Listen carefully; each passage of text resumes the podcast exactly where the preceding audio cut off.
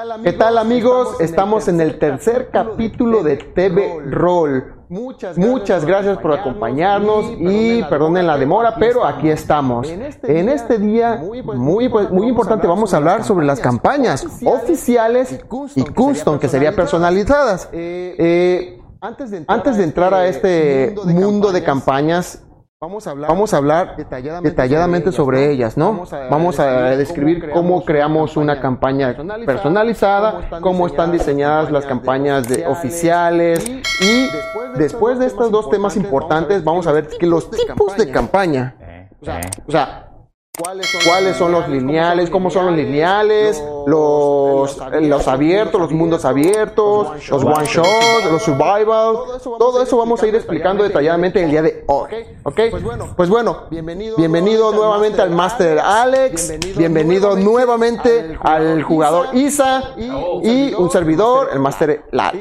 Excelente. Cuéntanos. Cuéntanos. A ver. Aventureros, bienvenidos una vez más a TV Error, el Consejo del Sabio. Mi nombre es Isa y ojalá que hoy podamos comenzar a ya compartir información con los, con los DMs. En los capítulos anteriores hablábamos a más o menos, nos dirigíamos a nuestro público, que son los players, la gente interesada en lo que en, aprender a jugar. Y ahora toca el turno de los masters. Entonces, este, me parece una gran, gran desglose de lo que se va a hablar el día de hoy. Y yo creo que una de las maneras más idóneas, perdón, sería comenzando a hablar de las campañas personalizadas. Personalizadas. Así es. Así es. Excelente. Este, yo creo que en ese tema ustedes son expertos. Tengo muy buenas referencias de ti. Ajá, y, bueno, soy yo eh, de primera mano, no tengo la experiencia de, ajá, de Lalo que tiene, estamos jugando una campaña gigantesca, este, que, este, que es herencia de un juego anterior, una, campaña anterior. Y para ponérselo sencillo, Lalo, el DM, Lalo se encargó de crear un continente. El juego se llama, eh, para nosotros se llama ahorita Nova Cumla y que compone ¿Cuáles son, la, cuál fue la disposición política? ¿Cuál fue la herencia de los problemas? ¿Cuáles fueron las consecuencias que hasta este momento siguen eh, replicando de lo que pasó en la campaña anterior? Entonces, este, es una tarea muy difícil. No es nada sencillo echarse encima la creación de un mundo. Ustedes, estoy seguro que me lo pueden confirmar. Pero creo que vale la pena. Creo que vale la pena. Ok, este, voy a sugerir que empiece yo porque voy a, puedo platicar un poco de la historia y terminamos, con el mundo abierto de Lalo, porque estamos enlazados. Sí, sí, sí, sí, es un mundo. Bueno, eh, tanto Lalo como yo eh, somos jugadores, de, mundo abierto, y, de, y de partidas custom, porque nosotros nunca jugamos una aventura oficial de Dungeons and Dragons. Eh, eh, nosotros empezamos a jugar con un, bueno, en mi caso, creo que a Lalo no le tocó. Empecé a jugar en una mesa de un Dungeon Master muy, este, muy conocido de la vieja escuela de aquí de, Villahermosa. ¿Qué versión, qué versión Advanced Dungeons Dragons, pero con muchas reglas de casa. No se usaba el taco como tal. De hecho, eh, ajá, era, era más tirada a ese lado con Homebrew. Sí, era Advance, pero tenía mucho Homebrew. O reglas de casa en español. Este, por ejemplo, la tabla de 100 de, críticos y, pifias viene de ahí. Esa, ese viene de esa escuela, de esa escuela. Bueno, empezamos a jugar en esa, en esa campaña abierta y de ahí eh, llega a nuestra calle nuestro Master Axel, que le mandamos un saludo. Axel fue, Axel fue este, el máster de nosotros. Máster de Master, master. Master. Ajá, y él empezó a narrar en el mundo abierto de su máster, donde yo jugué en esa mesa. Tuve como tres. Antes de seguir nuestro Master, Axel tiene mucho vocabulario, mucho léxico, sabe, sabe muy bien. La verdad que mi respeto y aprendimos mucho de él. Era, era novato, pero sin embargo se comportó a la altura como un buen Master. tenemos muy, bonitos recuerdos de esas Fue, fue él el que los introdujo tristemente. Este, este, te pasé unas fotos de, de nuestra mesa antigua. ¡Oh, sí lo tengo! Pero no sé dónde. Después, de, después del corte comercial, vamos a buscarla y la ponemos. Para que vean este, una foto muy muy vieja de nosotros jóvenes. En el 2002, creo. Ah, ahí estaba, estaba yo. Por ahí está, por ahí está. Cabello largo, todo un elfo. Qué horror, no la ponga por favor. Revísame que me tapo los ojos. Ah, pues sí, este, entonces nosotros comenzamos una tradición de jugar en mundo abierto por ese motivo. Claro, claro. Y también una cosa que eso es importante, este primer capítulo hablábamos, ¿no? De que y en esa época era difícil conseguir los dados. No. No me quiero imaginar qué tan difícil era conseguir una campaña oficial. Sí, no, no, no. Y de, de hecho la costumbre era esa, crear tu propia aventura. claro. Usaban las reglas y tus hombrio, pero de ahí en fuera no, no, no se usaba el mundo de. Ah, Es, el- es el- es el- la región oficial de Dungeons Dragons. Sí, ahorita, ahorita la expandieron, ahorita la expandieron, hicieron más grande, ahora se llama el Reinos Olvidados. Ándale. Ya está muy grande, ya abarca planos, ya muy Reinos padre. Olvidados es, es viejísimo. Sí. O sea, es- son, una- son varias campañas muy antiguas y está, formado de un montón de libros. un montón de Sí, libros. sí, sí, sí, Bueno, sí. pues, entonces este, comenzamos a jugar en ese mundo de él, que es de su máster. Y este, Andarian se llamaba el, el mundo. que es como- ¿Cómo, cómo? Andarian. Andaria. Era un continente. Que nosotros le pusimos la vieja oscura. Va. De ahí nosotros, eh, cada, cada uno como que ya después de varios años de jugar con Axel, teníamos ganas de narrar, ¿no? Queríamos narrar, quiero narrar, quiero narrar, quiero narrar, va, va, va. Y nuestro pequeño, grupo, cada quien, comenzó a construir un continente. Y empezó a narrar en su continente perteneciente al mismo, al mismo mundo, donde nos narraba nuestro máster. Entonces yo creé, yo creé varios continentes. eh, inspirados en, en- en otros mundos, ¿no? Agarré de todo un poco. Nuestro amigo, José también creó como dos, tres continentes. Él creó Kunla. Y yo hice un mapa gigante que todavía lo debo tener por ahí. Ah, lo tenías explicado. Donde acomodé todos los continentes y en medio la vieja oscura, que era la, la- la que le pertenecía a nuestro máster, ¿no? ¿Oficialmente sí sigue ahí o ya no? Ya está con Acumula por separado. Ah, ahorita hicimos un, un ajuste. Te voy a platicar qué pasó. Y ahí jugamos, durante varios años. Nos narrábamos, cada, cada nos, nos turnábamos, ¿no? Yo narraba una temporada, Lalo narraba una temporada, José narraba una temporada, Edgar Qué narraba bonito, qué Sí, bonito, qué bonito. él, este, Pepe narra una temporada, él también tiene su continente. Entonces, cada quien narraba su historia en su propio continente. Creamos nuestra propia aventura, ¿no? De ahí, de ahí este, se fractura la mesa, cada quien va, cada quien va por su lado. Y Lalo, pues, lógicamente se va con ustedes. Yo me deslindo de ese mundo. Me dolió, me dolió porque tenía yo mucho material de ese mundo, pero yo ya no quería narrar ahí por los problemas que, problemas que hubo. Dije, no, dije, no, no me quiero, no me quiero ajustar a, que le tenga que preguntar a, a los otros masters si puedo Si hacer puedo esto, si hacer puedo hacer aquello. O sea, de esa mesa todos salieron masters. Sí, Sí. sí, sí, sí. Todo- Cada uno se volvió máster, ¿no? Sí. Entonces, entonces yo me separo y creo, y creo un mundo desde cero. Desde cero. Desde cero. Le creé su mitología, su Panteón- su panteón de cosmovisión, su dioses. panteón de dioses, eh, cómo se creó el universo, qué fueron, quiénes fueron los primeros dioses, cómo se pelearon entre ellos, cómo se formaron, cómo nacieron los demás dioses, etcétera, ¿no? De ahí empiezo a construir los continentes. De hecho, el, el mundo que yo narro es un, con- es un era un mundo plano. Me, me copió muchísimo a Tolkien. Sí, es que él es el maestro de todos. maestro de todos. Yo, yo quisiera decirlo, no es una copia, no uso esa palabra. Te inspiraste, Me inspiré, me porque es, es imposible no voltear a verlo. No, voltear a verlo es, es- no, no, es no, no. imposible, Sí, ¿no? no. Es de los mundos más este, de- detallados que existen de fantasía. Eh, claro. Entonces, este, me inspiro en él para crear mi, mi mundo, ¿no? Eh, entonces, con- mi mundo era plano. Todos los continentes se encontraban dentro de ese mundo plano. Comencé con tres continentes. Nada más tres. Ahorita hay trece. Existen 13 continentes, pero yo comencé con tres, al cual a uno solo lo, lo agarré, lo apapaché. Donde se desarrollaba la mayoría de las cosas. Desarrollé todas mis aventuras que hasta el momento he narrado. Ahorita he narrado hasta el momento solamente en dos continentes. Tengo como tres, 12 o 11 continentes vírgenes para poder expandirme, ¿no? Entonces, Para poder eh, justificar ah, pendejadas. pendejadas. Es que de un continente. entonces yo llevo un registro por partida. Eh, cada partida que yo narro no la vuelvo a repetir. Es ¿Por qué? Porque Mapa para mí es historia. Cada partida que yo narro es una consecuencia que va a suceder o, o- o tiene que pasar para la siguiente aventura. Como lo que hizo Lalo con, con lo que platicaste al inicio. Ah. Por ejemplo, eh, yo, nar- yo construí el mundo y dejé preparado una historia de donde el malo, el dios de la oscuridad, quería salir. Y esa aventura la hice en tres, en tres campañas. Y al final, en la tercera campaña, el, el malo este, el, el dios de la oscuridad, logró salir al mundo material y se enfrentó a los héroes. Oh. Entonces hubo una serie de, de combates eh, nivel épico porque se dieron contra, el, contra este dios. Y esa consecuencia de esta batalla repercutió en las, en las futuras partidas. Entonces, este, La gran revelación del sábado anterior. Ándale, exactamente. Mira, fíjate que, fíjate que tengo un paréntesis. no, sí, adelante, Mira, el- nosotros tenemos nuestra propia mesa. Sí, sí, sí. Muchachos totalmente novatos. Un amigo de nosotros nos invitó eh, a jugar. Eh, yo me había resistido muchísimos años a jugar. Y ese día, este, una, una comida, porque él acaba de llegar a la ciudad de Puebla. Y comenzamos a jugar. Y bueno, lo que ya sabía yo me, me gustó. El ¿Cómo se detalle? Pablo, Taco, es Taco. Pablo. Taco. Ah, ya, ya, ya, ya. Taco, ya. taquito.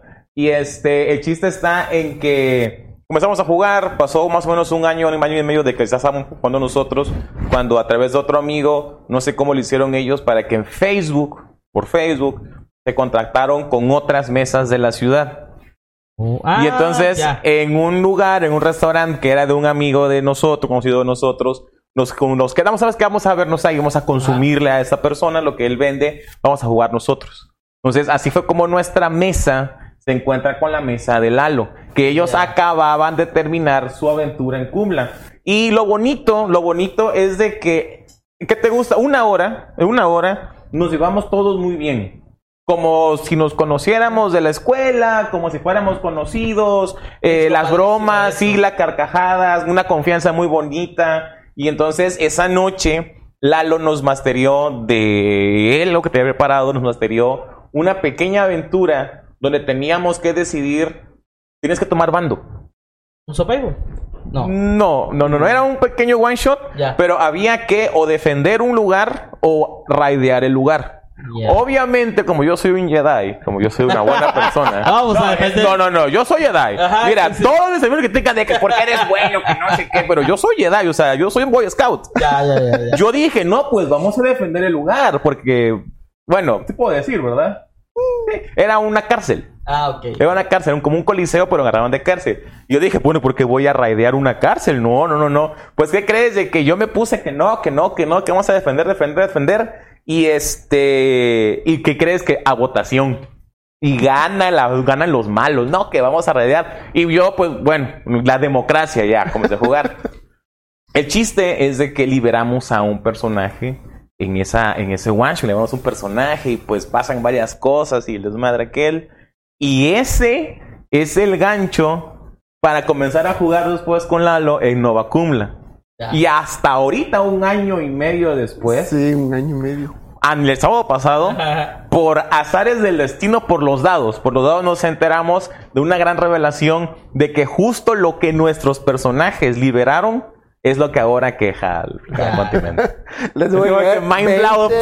20 para saber. La primera aventura en Kumla trató sobre liberar la magia, ¿verdad? Era Liberar la magia. Liberar la magia. Y de hecho mi personaje los traicionó al final. ¡Sí! ¡Es un baby! O sea, No es cierto, dime que no es cierto, No, no, Alex. no ha salido No me toques. Güey, ¿por. ¿No ha qué? salido, no ha salido un- una momia? Mala. La, este, Ah, sí, las una, la- una maldición de tu momia. Ok, Sí. ok. Bueno, esa momia convenció a mi personaje para traicionar a la compañía. Yo pensé, yo dije, ahorita, ahorita se van a agarrar, porque estaba duñoneando de que se fueron a una pirámide. No, más, más o menos me acuerdo, una pirámide. Sí, sí, había una momia. Y este, ahí. iban a- una lanza, algo así, no me acuerdo. Ándale. Entonces, Ah, pues es una lanza, la, la momia. Sí, acá la lanza. entonces eh, apareció y le dijo, no, pues vente conmigo, yo te voy a poder. Y dije, no, pues ahorita no vas a aceptar. Alex es como un paladín. Pero qué, ajá, ¿qué, ¿qué lineamiento tenías? Era, era, era bueno, creo. le- ¿Y por qué bueno, hiciste eso? Porque se me hizo más interesante. No. ver ¿Se vendió? pasaba. Le dio miedo a mi personaje morir ahí. y- Ay, no, yo sí me voy a morir. No, ya en una, en una ocasión. Ah, pues usted sabe lo que son los escuderos. Ajá. Bueno, ¿qué crees que pertenecemos mi personaje y el otro, el de, el de, el de Cucho? Ajá. Este, pertenecemos a los escuderos y somos miembros especiales Ah, y, ya, ya, ya. y tenemos el logo y tenemos ran- un rango bajo, pero vaya, Pero nos va, sentimos parte del, del clan, ¿no? ya, ya, ya. ¿Qué crees que conocimos a uno de los fundadores? De los escuderos. De los escuderos. Y resulta de que él ha pasado por tantas cosas que él perdió su personalidad. Y lo que él es ahorita es como que, como que un, ¿cómo llamarlo? Como que un respaldo, güey. Es un respaldo que lo mantiene vivo, ¿no? ¿Y qué crees de que se aparece un enemigo así súper poderoso de que dénmelo? Dénmelo. Y así de que estoy mamadísimo y dénmelo. Y no se lo dimos, güey. Se acaba la partida, güey. Y acábala hoy porque no se lo vamos a dar. Y no se lo dimos, güey. No se lo... Y nos mató a todos, güey. ¡A la- O sea, vaya, nos, nos hizo... Nos hizo, nos deja a cero. Si no fuera por el personaje de Cucho que agarró a- al personaje Ahí que se lo quería, llevó. se, lo- se teletransportó y, Y fue después al, volando. al tirar el meteoro, chau, Sí. Y sal- sal- salvamos al que estaba escapando y nosotros nos quedamos Y ahí. se murieron. Que, o sea, vaya... Bueno, Llegamos a cero puntos de golpe, ajá. Pero Ah, todo dentro de las reglas logramos, logramos ¿qué, salvarlo. ¿Qué le pasó a ese personaje mío? Quedó como. No, no, no, no puede decirlo, güey. Bueno, No, porque estoy yo. sí, claro. Tengo como Pero- que... Pero, pero por ahí debe de andar, güey. Por ahí debe de andar. No me acuerdo qué categoría era, si era paladín o qué, pero todavía jugamos Advance, ¿verdad? En ese entonces. Sí, era- Era Advance, era Advance todavía. Pues esto es precisamente lo bonito de crear campañas custom. Customs, abierto. Precisamente esta conversación, precisamente estos, estos recuerdos, esta, estas cosas que son creadas de la nada, este, son producto del ingenio de estos dos Dungeon Master, que se ve reflejado en cómo los jugadores llevan una partida y cómo el Dungeon Master los va empujando por el camino que deben de ir tomando. Exacto. Este, así que definitivamente la invitación queda abierta para que puedan masterear algo así. Pero obviamente lo ideal sería comenzar mastereando algo que ya sea oficial, que ya Ajá, sea establecido, sí, está bien. por la facilidad. De hecho, para, para este programa de hoy me, me puse a investigar y la verdad que me ha llamado la curiosidad mucho, mucho, mucho masterear algún, algún módulo. Por favor, por favor, me invites. ¿Ok? Por favor. De hecho, bueno, ya luego lo vamos a platicar, ya luego lo van a saber. Sí, de hecho el compromiso está Te- te- hecho. tenemos este proyectos para, para TV Roll y vamos a, vamos a ver si metemos algo de eso. Sí, sí, definitivamente hecho, ya está hecho el compromiso de que vamos a probar todas las campañas, todas las que podamos, este, para que podamos traerles el contenido ya con una opinión, con una experiencia, este, cómo mejorar la campaña, Bueno, qué ah, cosas están bien, para, están mal. para alimentar lo que estamos platicando del parte del trabajo del máster, por ejemplo, nosotros que llamamos Mundos Custom, lo que nosotros hacemos es anotar todo. Mm. Anotamos todo y vamos haciendo una cronología de las partidas. Yo por ejemplo, tengo las tengo las cronologías anotadas de todo lo que ha pasado por año, por mes y, y día. Y hasta la hora. Tengo anotada hora, a tal hora pasó esto, a tal hora pasó aquello. Porque así anoto yo en, en mi bitácora. En la bitácora de por sesión vas anotando la hora en que está pasando el suceso, el día y la Mm. fecha del Si es, si es, si es relevante, me Ajá, por imagino. ejemplo, Sí, yo, para la partida de contra el dios, ahí acabó la segunda edad del mundo, de mi mundo. Acabó cuando vencieron al, al dios de la oscuridad, porque fue un evento tan grande que sacudió el mundo. Claro. Que fueron batalla de dioses, porque aparecieron otros dioses a, a ayudar a los héroes, ¿no? Entonces ese evento hizo que cambiara el mundo y por ende ahí terminó la segunda edad y empezó la tercera, que es donde actualmente estamos, estamos narrando. Digo estamos porque de mi mesa de novatos, mis novatos empezaron a narrar en mi mundo, entonces ahorita ellos están narrando en mi mundo, que ya Me algún día sé que ellos van a crear su propio mundo. De hecho ya hay como dos jugadores que están creando su propio mundo y apenas tienen un año de jugar rol. Sí, Ay, sí, sí. Entonces están haciendo sus partidas. Saben qué se meten. Ay, sí, me dicen. Por ejemplo, hay un jugador que me mandó el otro día un mensaje. Oye, Alex dice, nunca me dijiste que, que narrar era hacer mapas. Ah, y Oye, Porque nada eso- más poner nombres. Ah, Porque uy, eso es otra cosa. Tienes que crear los NPJs y hacer tus propios mapas. Entonces, Claro. es trabajo, es trabajo. Igual, algo que me gustaría notar mucho, hemos estado utilizando una, una palabra para referirnos a esos mundos abiertos, que es ese, mundo abierto, una Mundo campaña de tipo mundo abierto. ¿Qué significa pantalla, una campaña de mundo abierto? Porque hablábamos a la primera sesión, primera, este, primer capítulo, de que existen modalidades de juego. Ujú. Hablábamos, por ejemplo, de lo que son los mundos abiertos los que son las campañas lineales y los que son los one shots. Entonces, en este caso, en caso de las campañas personalizadas, este, en, ustedes que hacen mundos gigantescos, se considera modalidad mundo, abierto. ¿Por qué? Porque los jugadores pueden ir a donde quieran. Así es. la historia la construyen los jugadores. Exactamente. Pero tratando de guiarlos sobre la historia. Claro. Aún así, pueden ir a donde quieran. Pero existen las partidas este, que yo eh, leí que se llaman este, ferrocarril o, vial. Sí, las, las, las lineales. Ajá, que es este, railroad, algo así se en inglés. Este, que son partidas donde prácticamente la, el setting te va, o la aventura te va guiando a donde tienen que llegar. Así es. Sí, una campaña de mundo abierto es un sandbox, una caja de arena, donde, donde el, el jugador, a través de su experiencia en el juego, va creando la historia. Es desafiante, es la modalidad más difícil porque es imposible que tú como DM puedas predecir las posibilidades o las decisiones que van a tomar tus jugadores. Entonces, este, aquí en este tipo de modalidades de partida de campaña es donde reluce la, el ingenio, la capacidad de improvisación que tiene el Dungeon Master. Porque en función a lo que haga tu mesa, a lo que hagan tus jugadores, van a ser las consecuencias y van a ser las cosas inmediatas que van a suceder dentro, del juego. Es una modalidad muy divertida, obviamente, porque no te restringe casi nada, casi nada, porque obviamente tienes que irlos empujando. Sí, sí, sí. Este, pero es muy complicada, es creo que la más difícil para hacer Dungeon Master. Sí, claro. Entonces, para crear un mundo abierto, voy a explicar cómo empecé a crear Cumbla. Ah, sí, ya terminamos acá. Va, Cumbla. Después de este, donde termina la división de los continentes y el nuevo mundo del Master Alex, Cumbla prácticamente no toqué casi nada del, del, del mundo antiguo del, del, del, del Lord. O sea, del, del Andarian.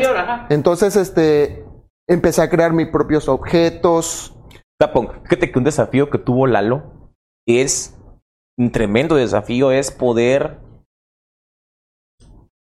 ¿Cuál es la palabra que busco? Lo que tuvo que hacer él fue acomodar, trasladar, poder migrar todo eso que él tenía pensado y que tenía establecido de esa advance a las 5E. Tuvo que él hacer una transición de todo eso a 5E porque no es lo mismo armas, no, es lo mismo poderes, anillos, objetos justos, no es lo mismo. O sea, es una adaptación tremenda y este Lalo, Lalo eh, nos ha creado un manual. O sea, tenemos un manual de su mundo y ha sufrido una cantidad, ya como va como cuatro o cinco versiones, Este, donde él tiene que un trabajo constante de irlo acomodando, de ir haciendo ajustes y todavía ese trabajo no va a terminar, estoy seguro, para que nosotros podamos, eh, ¿cómo decirlo? Eh, eh, que sea que sea lo más afín con la 5E. Sí, igual me pasó lo mismo. Yo tengo un manual de, de objetos este, custom Ah, hasta, hasta dibujos tiene, güey. También, si, somos de la misma escuela. no podemos hacer objetos mágicos sin hacerles un dibujo. Entonces, este, sí, es un trabajo pesadito. Eh, sí. Entonces, al separarme, creer mi, creé mis propios objetos, mis anillos, mis armas, mis espadas, mis armaduras, eh, me fueron ayudando también los chamacos un poco. José, sobre todo, le gustaba crear los anillos ah, de Lotus. Le, gustaba. Ah, Cada anillo de Lotus tenía 10 habilidades y 10 habilidades, o sea. Ahí me da una, me dio, güey. no, no, dos, dos, dos me dio, güey. Si el Master Pepe nos está viendo, él hizo sus flor de lis. El Lotus ah. y Pepe Flor de Lis. Ah, sí. Yo no he hecho ningún anillo o algo. ¿Por qué no tenemos los de Lis? Tenemos las gardenias. gardenias. Tenemos eh, Lotus. Lotus y las Oráculo, ¿cuál otra? ¿Cómo te tenemos? Gritado para que se escuche. Gardenias, Lotus, Orquídeas. Ah, qué buen oráculo, qué buen oráculo. Qué buen oráculo. Se acordó, se acordó. Ahorita lo van a ver el señor oráculo. No la van a ver porque es nuestra conciencia. Ah, es nuestra conciencia. es, este, es abstracto. Es abstracto. ok. Entonces, solamente nosotros, nosotros lo pudimos escuchar. la audiencia no puede. Entonces, este, creé el mapa, lo dividí por, por, como si fueran estados cada uno tenía su objetivo, el norte, el centro. Ah, el sur era casi el infierno. Empecé a crear historias de cada una. Bueno, Las partidas que he tenido con, con mi antigua mesa, con el Master con José, todo eso fue fruto de lo que es ahora. La momia, que es Omashta, todo eso, todo eso, todo eso se, se fue quedando como historia. Entonces, una partida que hice con, con mis sobrinos y con mis primos, ellos jugaron ese mundo que se llamaba Kumla. Se supone que era como un continente de orcos, pero los Ajá. Eran inteligentes, tenían este conciencia, no eran tan salvajes, porque había un rey Burtulaku Que que, era, apenas me enteré yo la partida pasada. que es el que tenía una cosa. una cosa que, que lo hacía inteligente y, y hacía, no hacía salvajes a los orcos y tenían, y eran como humanos, pues negociaban y todo. Más sin embargo, ellos dominaban Kumla. Se activaron las, los tres, este, las tres torres de las magias y se vino todos esos objetos mágicos. Entonces, la partida de, de con mis sobrinos y mis primos, ellos jugaron un año y medio conmigo. Según liberando al mal, digo, perdón, liberando el bien y que, y destruyendo al mal. Más sin embargo, en la última partida, en este mismo momento, en este mismo lugar, más bien, se enteraron que estaban haciendo todas las cosas al revés. Ellos estaban, lo malo, estaban en contra de Gurtulaku, creyendo que era el malo, pero él era el que tenía controlado para que no hubiera salvajismo en, la, en, la, en el continente. Lo mataron. ¿Ayudaron a su hermano? ¿Y, y lo mataron? ¿Ayudaron al hermano? ¿Mande? Sí, ¿verdad? Ah, Estaban ayudando al hermano sin saberlo. No, todavía esa No. historia no. Ah, no. Todavía no sabía nada del hermano. El caso es que ellos tiraron, hicieron sus tiradas y se dieron cuenta. Pero yo dije, aquí termina la partida. Aquí Ya. termina.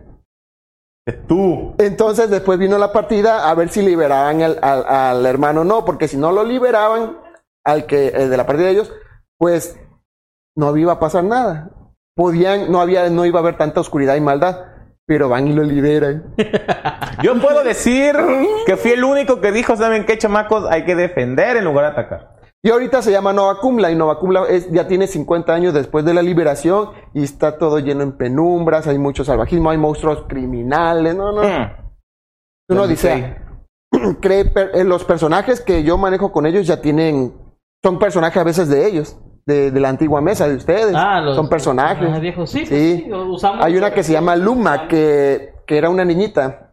Y José invirtió mucho oro en ella para, para, Ah, ya me acá. ya, Ya, ya, para ya. hacerla más, más este, con arte marcial y le metía, no sé, billete. Sí, sí, sí. Pues se la encontraron en, en- en la partida de Pero ya ella. grande. Ya grande, como Ya. paladín.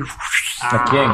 Luma, un personaje que cree que era una niña y que ellos invirtieron, le compraron su casa con oro y le compró un maestro. José le compró un maestro para que le entrenara. Sí, ya me acordé. Años después, pues obviamente ya en la partida se la encontraron en la prensa de los chamacos. Es la herencia, ¿no? El Es la herencia, el gato, todo legado, eso, ajá. toda esa, toda esa trayectoria de años de vida real se refleja en juegos cuando es mundo abierto y tiene consecutiva. Un, un, un mismo, un, un historial. Y las decisiones de los personajes son las que van modificando ese mundo. Por Claro. ejemplo, el clarísimo, el mejor ejemplo es el gancho de las campañas. Lo que hablábamos de, ¿qué, qué quieres? ¿Quieres, quieres raidear la, la, la prisión o quieres defenderla? Así que esos son los efectos que posteriormente el máster tiene que ver cómo se van a acomodar. ¿Cómo se van a- Sí. Entonces, este... Es una maravilla. Sí, es una maravilla tener un un mundo. desafío es un desafío muy grande. Porque tienes que acordarte, Sí. tienes que tener Tien- este, Tienes que tener todo anotado. bitácoras. Todo anotado. Nada más una pausa, ¿eh? Porque aquí voy a mencionar algo porque aquí mi amigo Lalo eh, siempre le encantaron los videojuegos hasta la fecha. Ajá. Entonces, Lalo- Pero juega los mismos. Si ya lo invito a jugar otras cosas, la juega conmigo. Pero Lalo fue influenciado mucho por World of Warcraft y por Lineage. Lineage. Lineage, bueno. Sucede que nuestro Master Axel, los orcos, eran como en la película del Señor de los Anillos. Sí. Sí. Así ajá. como en la película. Pero los orcos que Lalo narraba eran como los de World of Warcraft. O Sí, los de que son, que son más, ¿cómo Más grandes, más llamarlos? toscos y más inteligentes, Más ¿no? inteligentes, que tienen honor. Son como. Como bárbaros. Como Como bárbaros. Entonces, como, como son había un choque ahí de, de ideologías de- del orco, entonces ahí es donde él crea Kulna y dice, aquí voy a tener a los orcos que yo quiero. entonces, por Es eso los orcos de bien, que están está bien. Oye, ¿sabes qué? No puedo acomodar yo lo que yo quiero crear, no lo puedo acomodar aquí. Me creo 13 continentes, güey. y en un ¡A huevo! 13 En lo puedo se arregla el problema. No, y está bien, está bien. Por ejemplo, por ejemplo, sonará a risa, pero en Dungeons and Dragons, en los Reinos Olvidados, tienen una cosa que se llaman demiplanos. Entonces, lo que no coincide, lo que no puedo meter aquí, lo meto en otro plano y no pasa nada. Sí, vamos a mostrar, te voy a mostrar eh, cómo era el mapa de Cumbla antiguamente. Oráculo, ¿me podrías pasar el mapa, por favor? Ah, el antiguo. Que el primer mapa te lo hice yo, ¿verdad? Este, precisamente, gracias, Oráculo. ¿Eso fue es eso? Yo, yo hice la forma del mapa, más ya lo demás se lo metió. Sí, la forma del mapa que parece una hacha. Ah, sí, porque la así me lo hizo- pidió. Ah, Ahora, eso de allá que se ve eh, de- dentro del, del- de, la, de aquí, ándale, es la presión que hizo José, ¿va? Ahí donde peleamos originalmente. sí. Ahí esa es la prisión donde liberaron ¿Y ellos. por el- qué es diferente ahorita Cumbla? Porque hubo una destrucción masiva. Pero es más grande. ¿Mande? Es más grande. Sí, porque es que aparte de esto hay otros mundos que, que eran acá, pero prácticamente no, es que esto está casi el mismo tamaño. Lo que pasa es que, ¿sabes cuánto tiempo se tardaron en ¿No viajar de aquí a acá? una, ¿No será que es una Pangea? ¿Sabes cuánto tiempo les tomaban a ellos viajar de aquí a acá? Meses de aquí a aquí. Meses. Pues no sé de qué hablas, nos, No. nos tomó 20 días, güey. Un centímetro en el mapa. Güey, un centímetro, 20 días, güey. Ah, y no, no, ya, no, nos faltan dos días. De- uno. Ah, uno, uno. Era uno. Asia, era Euroasia, güey. Euroasia. Bueno, es que nosotros tenemos la tendencia de ser exagerados. No me Y digas. Cada continente es enorme. Por ejemplo, yo tengo un continente que se llama Mar Mares, que está abajo del- del- de, mi continente principal, que mide dos Méxicos y medio. Ah, sí me decía. Dos Méxicos y medio, así es. Y bueno, si quieres, Eduño, más te puedes crear tu mapa así. Ahorita ya más profesional, ya tengo un mapa digital donde lo abro así, está todo digital. Está muy precioso el mapa, no lo tengo aquí, pero ese está más elaborado. Pero ese fue el primer mapa de Cumbla.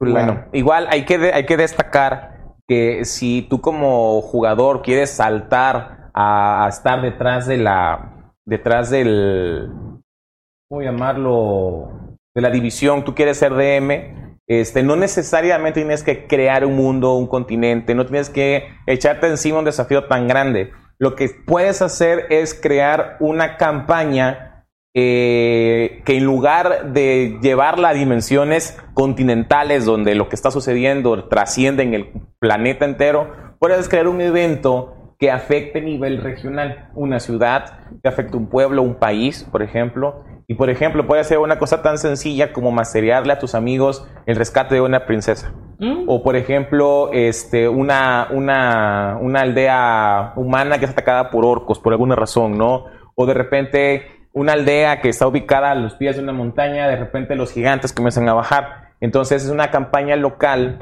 que customizada, que tú crees y puedes ir empujando a tus jugadores por un camino, que es lo que hablábamos, una campaña lineal. La diferencia radical que existe entre las campañas lineales y las campañas de mundo abierto es el abanico de posibilidades, de posibilidades, decisiones sí. que tiene el jugador. Si me Claro. permiten este, comentar nada más, porque este, esto, eh, acaba de tocar un tema que sucede mucho en los grupos de, de rol de Latinoamérica y todo este rollo. Ajá. A mucha gente pregunta, ¿qué puedo poner de campaña? O denme una idea de cómo puedo yo masterear algo cuando no quieren narrar una partida oficial, no quieren hacer una campaña custom. Yo les digo, sencillo, sencillito. La historia que siempre cuento es la de, o que les digo, de ejemplo, es la de la, la de Caperucita Roja. Ajá. Digo, a ver, ¿cómo es Caperucita Roja? Una niña va a visitar a su abuelita y es casada por un lobo. Ajá. Va. Esa niña puede ser un NPJ que los personajes ella contrató para que la vayan cuidando porque está el rumor de que hay un hombre lobo en el bosque y la anda cazando. Ah, mira, O pues, pueden vale. ser bandidos que se hacen llamar los, los hombres lobo y son bandidos que la van a cazar. Y ya tienes una historia, ya la completaste y tiene que llegar a la casa de, de su tía duquesa de tal.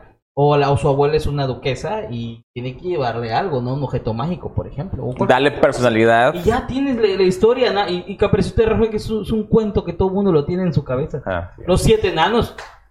Tiene- o sea, tienes cuentos infantiles clásicos que tú puedes transformar en una campaña custom a nivel local. Sí, hablando sobre eso, que ese tema sería el tema de la inspiración. Ajá. La gran ventaja que tenemos ahorita con Wizard of the Coast, que son los autores de los libros, es de que en todos sus libros, absolutamente en todos sus libros, hay muchísimo material para eh, inspirarse. Eh. Pero una cantidad, oye, oye, yo, no, no, no, no, no. Mira, nada más la historia de los enanos. Nada más de la historia de los enanos que te cuentan cómo se originan los enanos, hijos de quién son. Y nada más de ahí. Tú puedes crear una campaña completa con la inspiración que te da eso. Sí. Y luego, ahorita platicábamos hace un ratito, justo antes de comenzar el programa, de que hace dos, tres días sacaron un libro nuevo. Ajá. Que es una guía de Ah, Ravenloft. Ándale, exactamente. Donde viene literalmente todo el libro es acerca de historia. Son narraciones de lugares. Es más, es más, ni siquiera eh, te habla acerca de villanos. Creo que son siete villanos que trae el libro. Van De ninguno- Richards Guide se llama. ¿ah? Van Richards Guides, ándale. Ravenloft. Sí. Ajá, bueno, ni siquiera te da el stat block de los villanos. Porque no es necesario que te digan cuánta vida tiene o que te digan qué ataques tiene. No hace falta. Lo que ellos quieren es darte las herramientas para que tú te imagines y crees lo que Sí, quieres. claro. Ya. Sí. Eh, Oráculo, ¿tenemos alguna pregunta de algún viewer? De, eh, algún, algo que quieran que digamos? ¿A qué hora acaba el programa? este?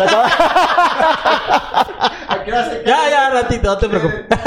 Si quieren que Isa venga vestida de princesa, ya saben. Princesa. Pri- mm, princesa de. Nanil, princesa de Nanil. Vamos no. a hacer algo. Podemos tirar los dados de 20 para empezar a dinamicar.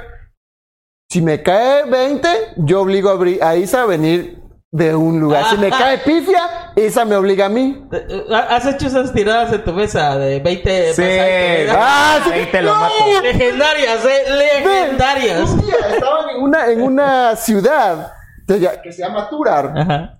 Y entonces se supone que, que mi amigo Damián está pintando miniaturas y un día estaba. Iban saliendo, llevan la aventura, bien contentos toda la compañía. Y viene Damián y me muestra un dragón Lich. Y yo, ¡ay! Y le dije, 20, aparece el dragón. Tan, tan, tan. Dado transparente. Sí. Ah, sí. sí, sí, sí. Conozco ese dado.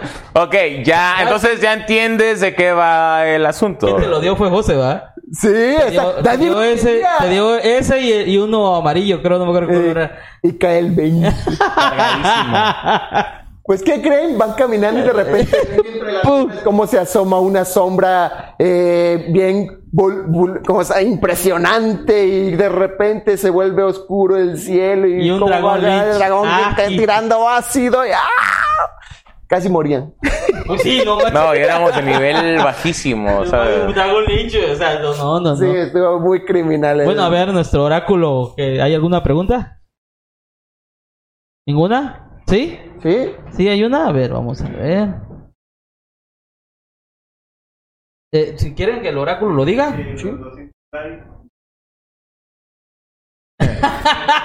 200 likes. 200 likes y que venga vestido. ¿Va? ¿Quién? Isa. Isa. ¿Es el jugador? Va, bueno, si quieren les leo la pregunta. Dice, en un mapa tan grande como un continente, ¿afectan los cambios de clima? ¿Ok? Oh, Sí. Buena pregunta. Bueno, de hecho, creo que ustedes tienen la experiencia de que Lalo les hace tirar por el clima, ¿verdad? Sí, pero no muy me gusta la tirada del clima. De hecho, esa es una tirada, este, homebrew. Eh, Hombre, Sí, pero bueno, tengo yo mis reservas. Tengo An- mis reservas. an- antes, ahorita casi no se lo hago, pero, pero antes sí era, tenía una tabla por cada cosa. Clima, tiraba, y si le caía feo, tormentas y no sé qué, sí. Pero sí se puede, se puede, si tus jugadores eh, les gusta, se emocionan, que depende, el, eh, llegan una sesión y hacen una tirada una tabla que tú puedas crear, que puedes tirar un dado de 20. Que si te cae de 1 a- a 5, el clima está templado. Si te cae de 6 a 10, eh, hay tormentas. Si te cae de 11 a 15, tú puedes ir em- empeorando lo que es el clima. Pero sí se pueden agregar. Sí, de hecho, este, eh, em, em, por ejemplo, yo voy anotando si hay tormenta, si no hay tormenta, eh, etcétera, ¿no? Entonces, este, sí, sí puede afectar el clima, incluso eh, los temblores. También he Sí. puesto uno que otro temblorcito eh, y que ha afectado, ¿no? Cierta área. Este, hasta ahorita no he narrado un, una, un enjambre de, de huracanes ni nada de eso hasta el momento. Y mayormente cuando pasa eso es como en los caballeros zodiaco, ¿no? Es porque una deidad está intentando destruir el mundo, ¿no? Entonces, hasta, el momento, hasta el momento me he reservado grande- grandes catástrofes naturales para esas, para, para futuras partidas. Claro, eso sí. Algo- Pero en conclusión, sí, puedes hacerlo. Sí, sí, sí. ¿Alguna otra pregunta, Oráculo? ¿Cómo afectaría a los personajes?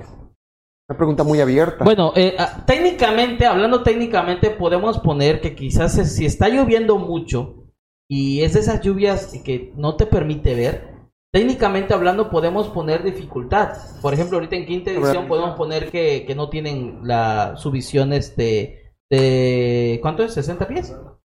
No, no, pueden ver más. es más como... Si, si, si, si la condición climatológica es normal, tú puedes ver una milla, vaya. eso, es una mía, pero Eh, en- bien. ajá, en, en la, eh, cuando hay, por ejemplo, dim light, que puede ser bajo el efecto de una tormenta, depende de lo que diga el stat de la raza, es lo que puede Es lo que puede. puede pasar. Sí, sí. Así o sea, es. sí puede, te- técnicamente hablando, sí, porque Sí puedo- podría. puede ser que la batalla eh, se haga en un lugar donde hay mucho lodo, no se pueda mover en todo su índice de movimiento, Ajá, terreno, terreno, mitad. difícil. puedan, terreno que no puedan moverse bien, Los que no... este, y hay rayos y hay un, y se están agarrando contra algo que usa o es inmune al rayo o tira rayos, peor tantito. Eh, O si, por ejemplo, están debajo de una cueva y también eso afecta mucho. Afecta mucho el, el que no haya este que no haya campo abierto para usar ciertos hechizos. Entonces sí, sí puede afectar eh, técnicamente hablando a los personajes. Creo que para aterrizar un poquito más el tema, en el Dungeon Master Guide hay una hay un capítulo completo que se dedica a explicar los efectos del clima. Del clima. Nada más que en el Dungeon Master Guide solamente especifica dos tipos de climas, que es el calor extremo y el, Y el frío, frío extremo. extremo. Y Ya. detalla con lujo, detalla cuáles son los efectos, por ejemplo, las tiradas que hay que hacer para no sufrir los efectos negativos, por ejemplo, es, incluso el hambre también viene ahí, eh, Ah, la sí. velocidad de movimiento, Sí. y maneja una condición alterada que se llama exhaustion, que es el cansancio. Sí. Y este, así que si tú le quieres dar forma, tú como Don John Mash le quieres dar forma a- al efecto del clima, este, puedes adaptar estas reglas al clima que quieres meter. Si es, por ejemplo, Claro. ciclónico, si es, por ejemplo, terremotos, si es, por ejemplo, una erupción volcánica, si es, por ejemplo, tormenta Tormentas de hielo, tormenta de arena, este, puedes ir modificando esos módulos dentro del manual de, de Dungeon Master este, para darle forma a lo que quieres. Claro. Hay, hay otra pregunta si nuestro oráculo quiere ¿Qué opinas de modificar una campaña? ¿De fecha oficial? Sí. Sí se puede. Una gran idea. No es que se pueda, es una gran Es una idea. gran Sí. idea. De hecho, estamos hablando de, de que enriquecer un poquito más esas campañas oficiales. ¿Te acuerdas la vez pasada que estábamos platicando que Sí. jugarlas y después ver cómo enriquecerlas? Sí, por ejemplo, por ejemplo, algunas, El algunas- oráculo iba a decir. La que yo estoy jugando ahorita. esta parte de la campaña ya. Sí, de hecho, fíjate que vamos a hablar acerca de tu campaña, la que tú estás llevando. Vamos a hablar exactamente ahorita cuando comenzamos a hablar de las campañas oficiales. Yo quiero darle una mención honorífica a esa, porque según yo está fantástica. Estamos a punto de terminar. De hecho, podríamos empezar a hablar sobre ellas por el tiempo. ah, Sí, sí. sí. Ok, entonces hablamos ya de lo que ¿El son. lo dijo? Sí, sí, sí, sí. Ya hablamos acerca de las campañas personalizadas a gran escala y a, y a pequeña escala. Ya hablamos del tema de la inspiración para tu campaña. Ya hablamos acerca de lo que son las campañas, la, el- la modalidad, mundo abierto, lineal. Este, y ahora vamos a hablar un poquito acerca de las campañas oficiales. ¿Qué nos ha preparado, qué nos ha cocinado Wizard of the Coast en sus oficinas? Este, en tener- hay una cantidad grande. Yo creo que la 5E, sin lugar a dudas, la 5E es eh, la versión que más se vio beneficiada de la creación de campañas oficiales. Sí. De las versiones anteriores no habían tantas campañas. Claro. Yo puedo mencionarles sin problemas unas 13 campañas y todavía hay algunas más. Y además yo creo que las 5 es para que sea popular. Es que, le, es que le popular. metieron dinero, créeme. ¿Tú, ¿Tú crees que la empresa no le... Por ejemplo, pues, en Stranger Things, que se, se vio mucho, ¿tú crees que no... Oye, espérate. Hace una semana, hace una semana, yo no sabía, hace una semana eh, una mesa de rol importantísima en los Estados Unidos, invitó a Vin Diesel a jugar. A Vin Ah. Diesel a jugar y jugó y hay un Pero- stream. pero es que él es jugador, ya eh. tiene rato que es jugador. Sí, sí, sí, sí, pero vaya, tú haces público Ajá, ajá. y puta, todo el mundo, ah, bueno, vamos a ver de qué se, vamos a ver qué es. Vin Diesel, si usted quiere venir acá, está en inglés sí gusta. bueno, una vez intentamos este, rolear una, una sesión en inglés, ¿no? Ah, Lo suena es bastante bien. complicado. Lo suena bastante ¿Sí? bien. La verdad debo decir bastante bien. Bueno, Sí. este, entonces vamos, no vamos a mencionar todas las campañas oficiales, eh, sería mucho tiempo. Entonces eh, vamos a mencionar al menos unas 10, pero eh, ni ningún orden en particular.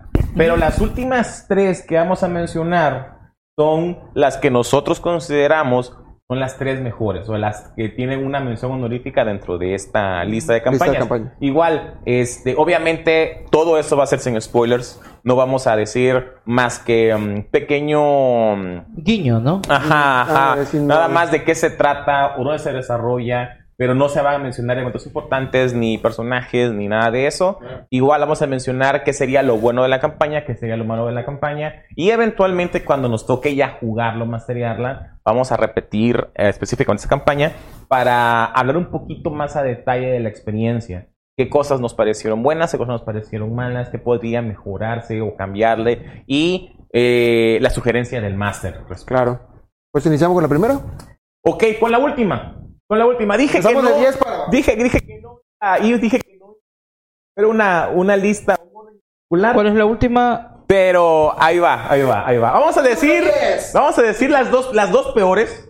Y después de ahí, ya es sin ninguna particular. Y al final las tres mejores. Vale. Ok, por consenso general, en redes sociales, en, en- en foros, en, de todas partes, todo el mundo está de acuerdo que el tesoro de la Reina Dragón Ah, es probablemente la, La peor, peor. La peor. campaña Pero- oficial de Wizard of the Coast. Pero es que fue la primera. Ah. O sea, fue la primera y, y sí, o sea, a- eh, fue como el exper- fue como el experimento, ¿no? La, la rata de de laboratorio, hecho, ahí se- está. de, de hecho, lo, lo que igual leí es que The Rise of the Tiamat, que es su continuación, la continuación, está mucho mejor. muchísimo mejor, muchísimo Pero mejor. tienes que jugar la, la primera parte para, para intentarle un poco más, ¿no? No, de hecho, ese es un punto malo. Un punto malo es que para que tú puedas jugar satisfactoriamente Tienes que jugar The Rise of the Tiamat, que vaya, para que te puedas involucrar, para que tú seas, ¿cómo decirlo? Tengas esa, esa empatía, ¿no? De lo que está sucediendo. Tuviste que haber jugado este el tesoro de la, de la Reina Mm. Dragón. Es Heart of the Dragon Queen. Dragon Queen. Entonces, Ah, uno de los, ya la, ah, hasta la estamos jugando, en este momento estamos jugando de Heart of the Dragon Queen.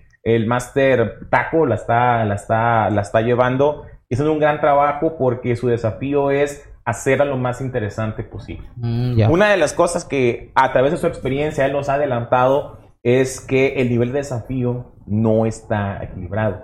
Tanto así que él tuvo que hacer un esfuerzo para poder este, darnos la oportunidad de enfrentarnos adecuadamente Mm, a- o sea, es muy fácil. challenge. No, está Es muy, muy, alto. el muy challenge. alto el challenge. Este, eh, ¿de cuántos jugadores es su mesa? Ahorita somos cuatro. Para esa campaña somos cuatro. Podemos, ah, en- en- para otra cápsula podríamos hablar de números de jugadores. No, yo necesito hablar de eso. O- esa va a ser otra, otra, otro, otro, otro Mi récord, para mi récord ha sido de 16 jugadores al mismo tiempo. 10 jugadores. 16.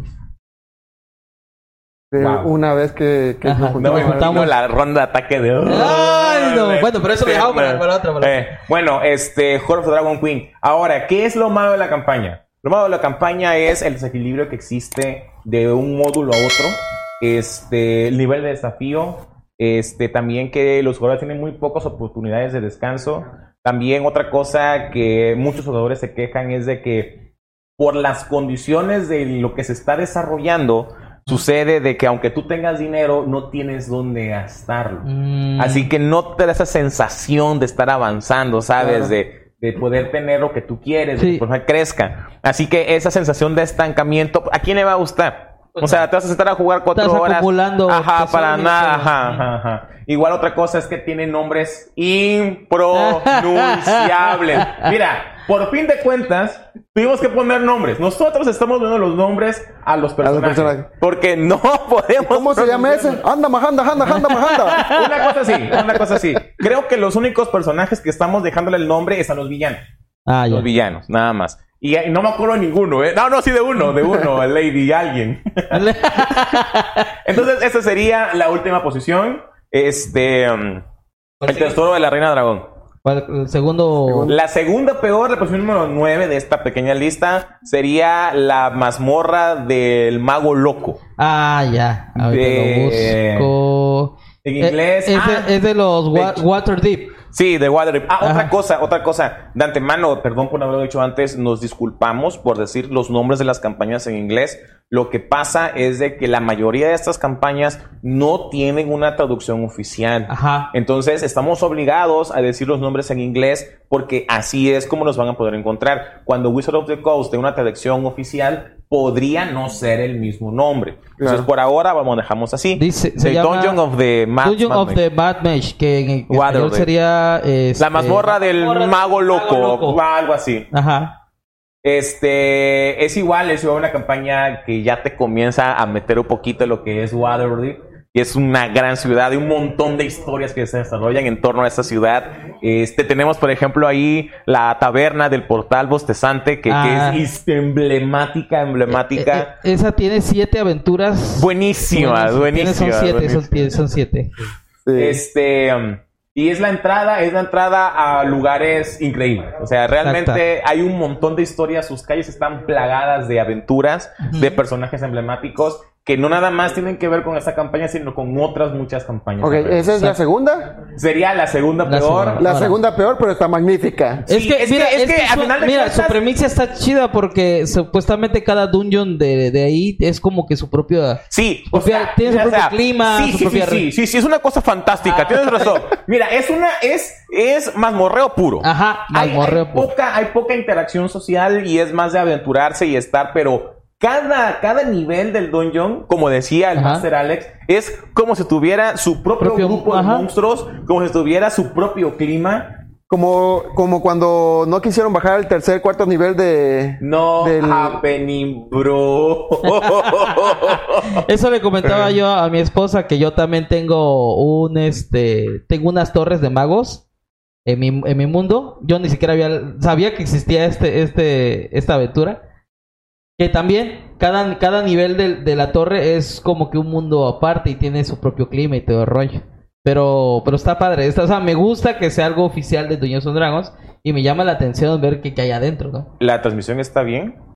Continuamos, habíamos dicho la, la, en- segunda que era la del Rey Loco. Sí, estábamos Ah, en el, Mago Loco. de- Perdón, de el Mago Dungeon- Loco. Dungeon of the Mad Mage. Para terminar esa parte, lo bueno y lo malo. Lo bueno de esa campaña es, para empezar, el mucho combate ingenioso, mucho combate en general y este cada, cada nivel tiene mecánicas diferentes. Lo malo sería que como es mucho más morreo, este puede llegar a convertirse en algo muy repetitivo, Repetitivo, el estar ah, pelea tras pelea tras pelea. Eh, entonces, yo creo que una gran sugerencia sería que el Dungeon Master se esforzara en poder equilibrar todo el ámbito social, las interacciones so- sociales, con el tema de las peleas. Ah, ok. Ahora sí, a partir de aquí ya comenzamos con otras campañas, pero ya no en ningún orden en particular. Estas eran las menciones honoríficas de las peores catalogadas. Ok. peores catalogadas. Que, vaya, siguen siendo buenas realmente, pero comparadas con otras. trabajos que han hecho Bueno, en otras campañas, pues así quedan porque sagadas. Ok, ok, Yo creo que en la posición número 8 pondríamos a Out of the Abyss. oh, ah, ya, ya, ya, ya. Sí,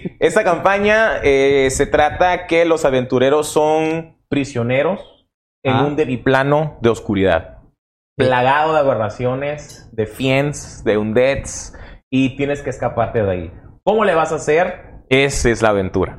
Esa es Ah, la bueno, aventura. Eh, está muy interesante, interesante. si te gusta el tema como oscuro, si te gustan los desafíos difíciles, porque incluso esta campaña es muy difícil, es muy difícil. Vaya, eh, he leído foros donde hablan algunos aventureros de que la primera vez que la jugaron no fueron capaces de terminarla. Oh, Y todavía el libro trae unas reglas especiales para hacerlo más difícil. Entonces, lo malo de la campaña es que es demasiado complicada, es demasiado difícil. No es para jugadores primerizos, es para jugadores experimentados, Experimentados. que quieran un desafío este, grande, eso sería lo malo. Y lo bueno es lo mismo. Eso es lo bueno y eso es lo malo. Ok. Ok. Eh, ahora, para la posición número 7, me gustaría mencionar a Príncipes del Apocalipsis. Ya. Ya, ya, ya. Sí, ¿Te suena? ¿Te suena mismo que lo dices? Ok, Príncipe del Apocalipsis es uno de los grandes temas que apasiona a los creadores de Wizard of the Coast, es el tema de los cultistas. que Están muy presentes en muchas campañas, cultistas de diferentes tipos, adoradores de dragones, adoradores de dioses de otros planos, y en este caso, adoradores de los demiplanos elementales. Como ustedes sabrán, los planos elementales son el- el- los clásicos, los cliché, ¿no? Ajá. Que es el fuego, Fuego. tierra, aire y... Viento. No, ya ¿Viento? dije, ya dije, hay, hay agua. Agua, ah, perdón, agua, agua, agua, agua. agua. Entonces, El oráculo. hay oráculo como siempre. Oráculo. Este, entonces, entonces se trata acerca de que existen, existen unos este, cultistas de cada una de esos demiplanos que están maquinando, están trabajando para poder derramar ese demiplano en el plano normal de la Mm, existencia. ya. El detalle está en que esos- en esos demiplanos es imposible vivir. Solamente las criaturas que pertenecen a ese plano pueden estar ahí. Para un humano estar ahí, un segundo sería mortal. Sí, sí, sí. Entonces, lo bueno de esa campaña es el gran trabajo, el fantástico trabajo que hicieron, darle una personalidad a cada culto. Vaya, realmente la mecánica cambia radicalmente del culto del agua al culto del fuego, del culto del viento al culto de la tierra, y te permite sentir que como si fueran cuatro campañas dentro de una. Eh, tiene muy buenas peleas, con buenas mecánicas, no son, no son aburridos. Eso sería lo bueno de esta campaña. Lo malo de la campaña es que, aquí lo tengo anotado, las motivaciones. Parece que no existen. O sea, realmente el jugador no siente como que tenga una razón para luchar contra estos cultos. Ah, ok. Este, entonces, pues, O sea, obviamente el, es. el máster tendría que meterle un ¿no? feeling Eso ahí leí, para que, que, eso tengas- leí que el, que el máster debe de, de- de crearle una motivación este muy muy este ¿cómo se le llamaría? Pues buena, Una justificada. motivación justificada ajá. del por qué los malos están haciendo sus cosas y este Y, cómo se relaciona con Ajá, los. cómo se relaciona con los demás Ah, exactamente. sí, entonces, este, es una gran campaña, una campaña para jugarla. Trae reglas especiales muy buenas, trae una cantidad de enemigos enorme, enorme, enorme. Este es un módulo fantástico. Yo creo que debería de jugar una vez. Lo vamos a hacer. Vamos a ver cómo la jugamos. Va. Este y Sexta. Ok, Y- la siguiente sería Ghost of the Shard Saltmarsh. Saltmarsh. Ghost of the Saltmarsh, los fantasmas de Ya. es. Em, ¿Cómo lo podría explicar? Es, depende, depende de gustos, porque es una aventura marítima. Entonces, depende mucho de tu mesa. Ajá. Si a tu mesa le gusta, le, o sea, tú le puedes entrar, ¿saben qué? Vamos a conseguir un barco, vamos a subirnos al barco y vámonos al mar. depende, depende. Hubieron partidas en el agua, en el mar. Estuvo buenísimo. Entonces, este, Ghost of, of Saltmarsh lo que agrega son, creo que son cinco o seis módulos. Este, que pueden relacionarse uno con el otro y son aventuras marítimas. Y trae, y yo, la verdad, algo que yo les puedo decir a, a ustedes como Dungeon Master es que es un libro que tienen que leer. Porque ese libro trae unas reglas muy interesantes para la, el combate en el mar, combate marítimo. Como, por ejemplo, cómo, cómo este, combatir en el mar, cuánto cuesta un barco, cómo se hace un barco, cuáles son la- la- la- los puestos oficiales dentro del barco, Ya. la, la navegación en el barco, invadir un barco, bla, bla, bla. Sí, bla. está muy padre, es otro, otra temática, no nada más. Sí, sí, sí. Sí, Hablando- pero eh, lo que yo decía al principio, tiene que gustarle a tu mesa, entonces ese sería el detalle. Entonces, lo bueno es eso, que incorpora un nuevo tipo de, Nuevo combate, tipo de combate. este, que incorpora una mecánica totalmente en el mar, que puedes pelear en la cubierta del barco contra un kraken que está atacando tu barco, es fantástico. Incluye igual muchos monstruos. Lo malo sería eh, que no tiene ni pies ni cabeza la campaña. No hay relación alguna de módulo a módulo, sí, Ajá. este, igual algunos lugares que no tienen nombre, que no hay Ya. mapas para ciertas áreas. O sea, tú lo tienes que ah, tú tienes mucho trabajo, pues en Sí, pocas palabras. luego, por ejemplo, si tú quieres intentar enlazar esta campaña con otra, eh, realmente este lugar no aparece en el mapa de- de- del, del mundo oficial. Ya. Entonces, entonces es mucho trabajo para el Dungeon Master. Va. Ok. Y ahora sí, Siguiente. la Ok, ganadora. la siguiente sería, yo creo que una de las favoritas que yo realmente quiero jugar, que son los cuentos del portal bostezante. Regresamos Ya. a Waterdeep. Otra vez. Otra Sí, vez. Ese, man- ese, ese, este. De las más compendio tiene siete aventuras. ¿Es la que tiene Siete aventuras. A Siete ver, a ver si aventuras. lo, ¿lo tienes Muy anotados ahí? No. No, no, no, no. Yo no, sí no, las no, tengo no. anotadas, a ver. Anotadas de aventuras. Dice, son siete aventuras, son un recopilatorio de aventuras antiguas. Sí. Las adaptaron a quinta edición. Dice, A Guys of, A Guys de Giants, gigantes. Against the, the Giants. Ándale. Ah, bueno, Death tú- in Tay. The Forge of Fury. Esa la quiero jugar. Ajá. The Hiding Shrine of Tomochan. Eh, The Sunless Citadel. Esa está buenísima. Eh, Tomb of Horrors, que es la mejor de todas. De hecho, todas esas campañas te llevan, te guían a la tumba de los horrores. Ya. Sí, de hecho, Así eso, es. eso, eso leí.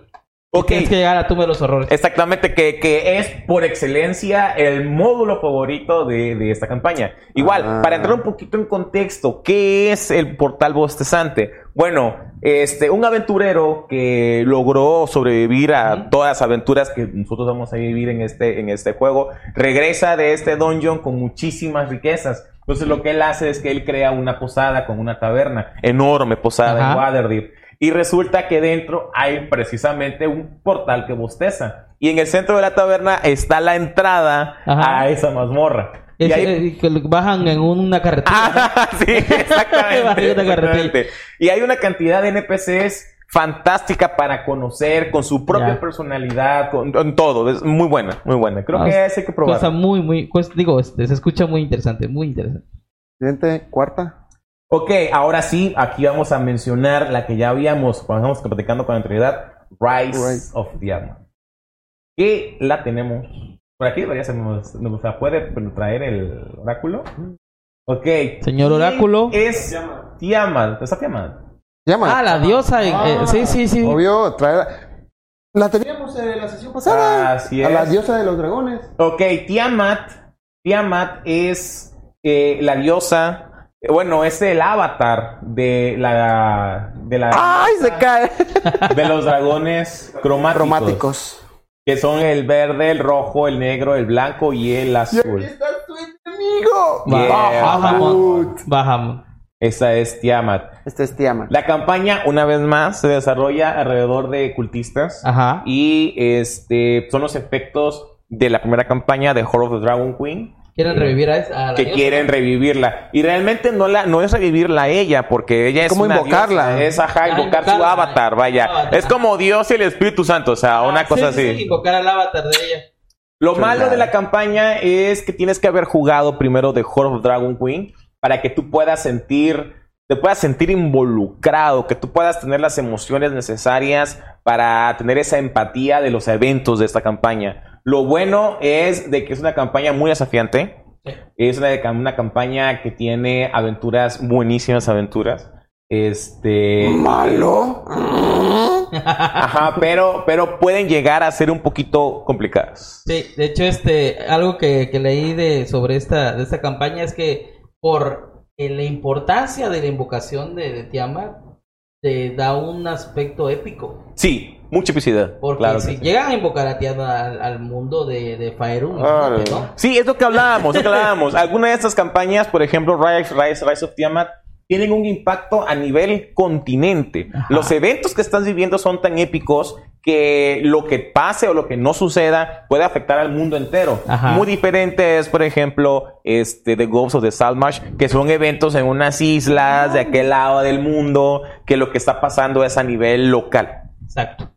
Ok, la siguiente sería Ya la... la... No, no, no. Ah, ya no, la siguiente sería- ¿Ya nada más quedan tres? Ah, espera, espera. Es que me gustaría mencionar esta. Este. Eh, el que pone la regla. la- Hizo su hombre. Es su nombre aquí mismo. las minas de Fandelver. Ah, Un módulo chiquitito, Ajá. bebecito. Ah, que, si no me equivoco, forma parte del Starter Kit. Un pues, manual nu- pequeño. nu- Nuestro oráculo nos puede hablar de eso, ¿no? Nuestro oráculo nos puede hablar de eso, oráculo. Oráculo, por favor, ¿Cuál es denos tu el gusto experiencia? de. Estamos, estamos a dos sesiones, ¿verdad? De terminar Pero no des spoilers, ¿eh? Sí, no des spoilers, si no puedes mencionar nada más que para que tu que impresión existe el de que se trata. Existe el oráculo, la conciencia que teníamos. Es como Tlaxcala. Contratamos a alguien, pero realmente es la conciencia. Pues esta Pásame. campaña está muy, muy bien, muy fácil para los DMs principiantes y para jugadores principiantes. Lo bueno es que es una campaña, pues tiene mucho de, de qué sacar, puedes añadir varias cosas. Lo único malo sería que para jugadores experimentados es muy fácil. Sí, Ah, podría ah, ser igual otra sí. cosa a nivel personal. Yo estoy jugando, estoy, me está maceando la campaña ahorita en este momento, este, el oráculo. Este, yo creo que no te proporciona suficientes objetos mágicos. Tú te has visto meter- obligado a meter meter, varios objetos sí. para que sea más divertido, para que, o sea, realmente, realmente yo, yo debo de confesar que ha sido muy divertida la exploración de todas esas áreas. No quisimos dejar ni un lugar sin explorar. Todas las secundarias, todas, o sea, planeamos cómo irnos por acá. ¿Sabes qué es lo que me da risa? Que como en mis partidas caminan dos pasos, investigan. Tres pasos, investigan. Sí. Así son ya con las partidas oficiales. Traumados de la- Sí, güey. Mira, a mí no me pegan el SIDA dos veces. por. No, eso estuvo horrible, horrible, horrible, horrible, horrible, horrible. Eso fue de los efectos menos deseados y que nadie se buscó. Oráculo, ¿por qué no nos muestras los nuevos manuales? ¿Por qué La nueva adquisición de la, la, la compañía. nueva adquisición? Al- Ah, ok. Antes de hablar, antes de presentar los manuales, ok, miren. eh, existen las versiones originales del Dungeon Master Guide, del Player's Handbook y del Manual de Monstruos. Las que mostramos la vez pasada. Las que mostramos la pasada. Sin embargo, eh, resulta, resulta que obviamente nada es perfecto. Este, entonces, cuando ya llega la experiencia que esos libros están testeados por millones de personas, y nosotros somos testers de esos libros, resulta que Wizard of the Coast se encontró ante un muro gigantesco, De- que de era corregir los manuales. No en, el, no en el hecho que estuvieran mal, sino de poder especificar cosas, una palabra, una coma, que le Huecos. diera sentido. Entonces, hay una cosa que se llama errata. Rata. Ajá. Hay una errata para cada libro. Para cada la libro. errata contiene un compendio de correcciones al libro de que que está dedicado. A veces borran un párrafo, a veces añaden un párrafo, a veces meten un párrafo entre dos párrafos, a veces añaden una palabra o una coma o hacen una aclaración al respecto. Entonces, esta versión de los libros ya viene con la errata. Con la rata. Ah, qué padre. Sí, ya, ya viene con la errata. ¡Tarán! ¡Popil crumados! Pero mira, están, están, están cromados. A mira. mí me pertenece Oh, este. no lo había yo notado. eh. No, pero mira, mira, mira, mira, mira, mira este, se ve fantástico. Sí, definitivamente. Definitivamente. Es Y una la pantalla. la pantalla. Es la pantalla con todas las, toda la información. La pantalla viene cromada, ¿no, verdad? No, la pantalla Ah, no. ya. Gracias Wizard of the Coast por esta, por esta donación. Este, eh, la pantalla, eh, platicamos otra ocasión, Ajá. este viene como que un pequeño compendio de toda la información que un DM debe de tener a la mano. chuladas. Excelente. Son unas chuladas. Y esta particular creo que está inspirada en la tumba de la aniquilación, ¿eh? La de los Undiat. Sí, esta, esta, sí, porque ahí veo que tiene el logo. Ah.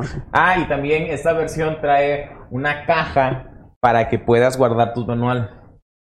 Está Y no estén revueltos. Sí, no estén revueltos, sí, sí, está Sí, está fantástica, precioso. está fantástica. Ah, hay otra, hay otra este, versión de los manuales que tienen otras portadas. Sí, una portada alternativa, carísimos, ¿eh? carísimos, Carísimos. carísimos. Y difíciles de conseguir. Conozco a un máster que no sé si nos está viendo o nos vaya a ver. Eric. el máster Eric, él Ah. tiene esos manuales.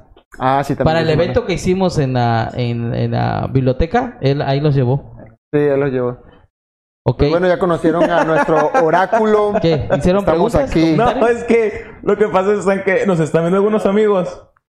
¿Ah, sí? Hay preguntas. Y este, yo, yo soy un jugador, vaya, me conoce Lalo, es un jugador centrado mucho en el combate. Yo Ah. disfruto del combate, a mí me gusta ganar experiencia.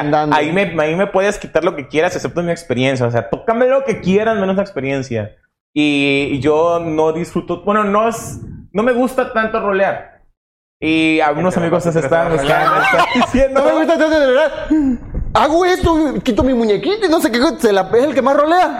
Claro que no, güey. Ya los golpes. Y sé que, que saco mi espada y no sé qué cosa y no voy a tener y cosas. Y lo demás así esperando. Eh, aquí ya termina ahí. Perdón, perdón, Pero no le gusta. Hostia, yo ataco cuatro veces, güey. No. Oye, yo ataco cuatro Güey, tengo que tardar, ¿sabes? Oiga, ahí está la pregunta. Dice, ¿en las partidas oficiales existe un límite de jugadores? Param, pam, pam. La respuesta es no. La respuesta es de que el mismo manual te sugiere cuál es la cantidad de jugadores para la que está escrita. Mm. Sin embargo, existe una cosa que se llama challenge, en el caso de los monstruos, que es, es el desafío del monstruo. Este, que todo eso viene en el manual del Dungeon Master con Formado. una ampliación en el manual de Xanatas. Ajá. Eh, Entonces, lo que tú puedes hacer como Dungeon Master es de que si tu mesa es grande, si tienes más de la cantidad de los, de los jugadores que te dice, la, te dice la campaña oficial, solo tienes que ajustar el desafío para que ese desafío coincida con el número de el número de jugadores. No es muy difícil. En la página 88 de este manual viene una tabla donde te especifica si tienes tantos jugadores de tal nivel, entonces es esto contra Esto lo con- que deberían de estarse enfrentando. Claro. Entonces nada más lo que haces es que buscas los monstruos y pones uno más o quitas un monstruo y ya. Eso es todo. Ujú. Sí, realmente no. Bueno, sí requiere experiencia, pero dos, tres intentos que hagas, ya lo demás es mecánico. Sí, el Sana vino a arreglar muchas, o sea, es más Qué a bonito facilitar está, el Qué bonito Sasha. bueno, Sí, de las reglas. De las reglas. La primera gran expansión de las reglas. Está muy bonito. Así es. Pues continuamos, ¿no? El- el- el- veamos ahora sí los Continuamos tres más Con principales. las tres mejores señores y señoras. Con ustedes. las tres mejores campañas. Ok, mención honorífica. Esta no la quiero mencionar mucho porque yo quiero masterear esta, esta campaña. Se ¿Cuál? llama Leve. se llama Descent into Avernus. Ah, ya. Es nada más, o sea, si han jugado ustedes Doom. Descendiendo la verdad. Ajá, Sí, sí. descendiendo al infierno. o sea, Sí, sí, ¿han sí. jugado Doom? Sí, sí. Es Doom. Es o sea, li- literalmente los aventureros que van a jugar esa campaña Ajá. descienden a la primera capa del infierno Ajá. para salvar a una ciudad de ser arrastrada a su destrucción, mientras tienen que vagar por los páramos desérticos del infierno, tripulando tanques de metal, peleando contra no, no, no, no, contra demonios. Es una chulada. Yo no la he querido leer, no, no- no he querido ver streams, no- nada, nada, porque la- me voy a sentar a leerla para masterearla. O sea, Perfecto. es Doom y tiene reglas específicas para poder atacar con los tanques. Cada, en los tanques tienen módulos donde puede haber gente con una lanza, con un rifle, con cosas, cosas. Oye, qué cosas. padre. Sí. Entonces, mención honorífica. Este, lo bueno y lo malo no lo podemos decir todavía porque realmente no nos No, no sabemos lo hemos jugado, respecto. ajá. Ok, ahora sí. Posición número 3. Dragon of the Ice Sparks Peak. Mm, Una de las campañas más queridas. Una campaña corta. Ajá. Campaña corta. Que forma parte de. Igual un Starter Kit. No me acuerdo cuál es. Essential Kit. Creo que forma parte del es Essential, Essential Kit. Kit, ajá. Ajá, este. En español sería como el dragón del pico de hielo. Es una campaña que se desarrolla en una región fría. Este, y en la cual tú tienes que aventurarte para conseguir cierta información y ciertos objetos para poder enfrentarte a un dragón que asola esas tierras. Ujú. Una campaña que ha recibido las mejores críticas. Es una campaña muy equilibrada, muy amena, con personajes no jugables fantásticos. Esos personajes entrañables que, puta, pasan los años, te sigues acordando de un personaje, ¿no?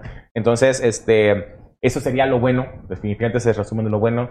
Y lo malo sería, este, que hay muy pocas oportunidades de descanso. Así que es labor del DM poderle proporcionar al jugador cuando ya lo ve que está muy, muy hecho mierda. Pero sabes que un descanso es un descanso. Sí, los hechizos, la vida, todo, todo. Sí, claro, claro. O sea, si ya de por sí eh, los spell slots no se recuperan más según un descanso largo, Ajá. con sus excepciones, hay ciertas clases que son capaces de hacerlo.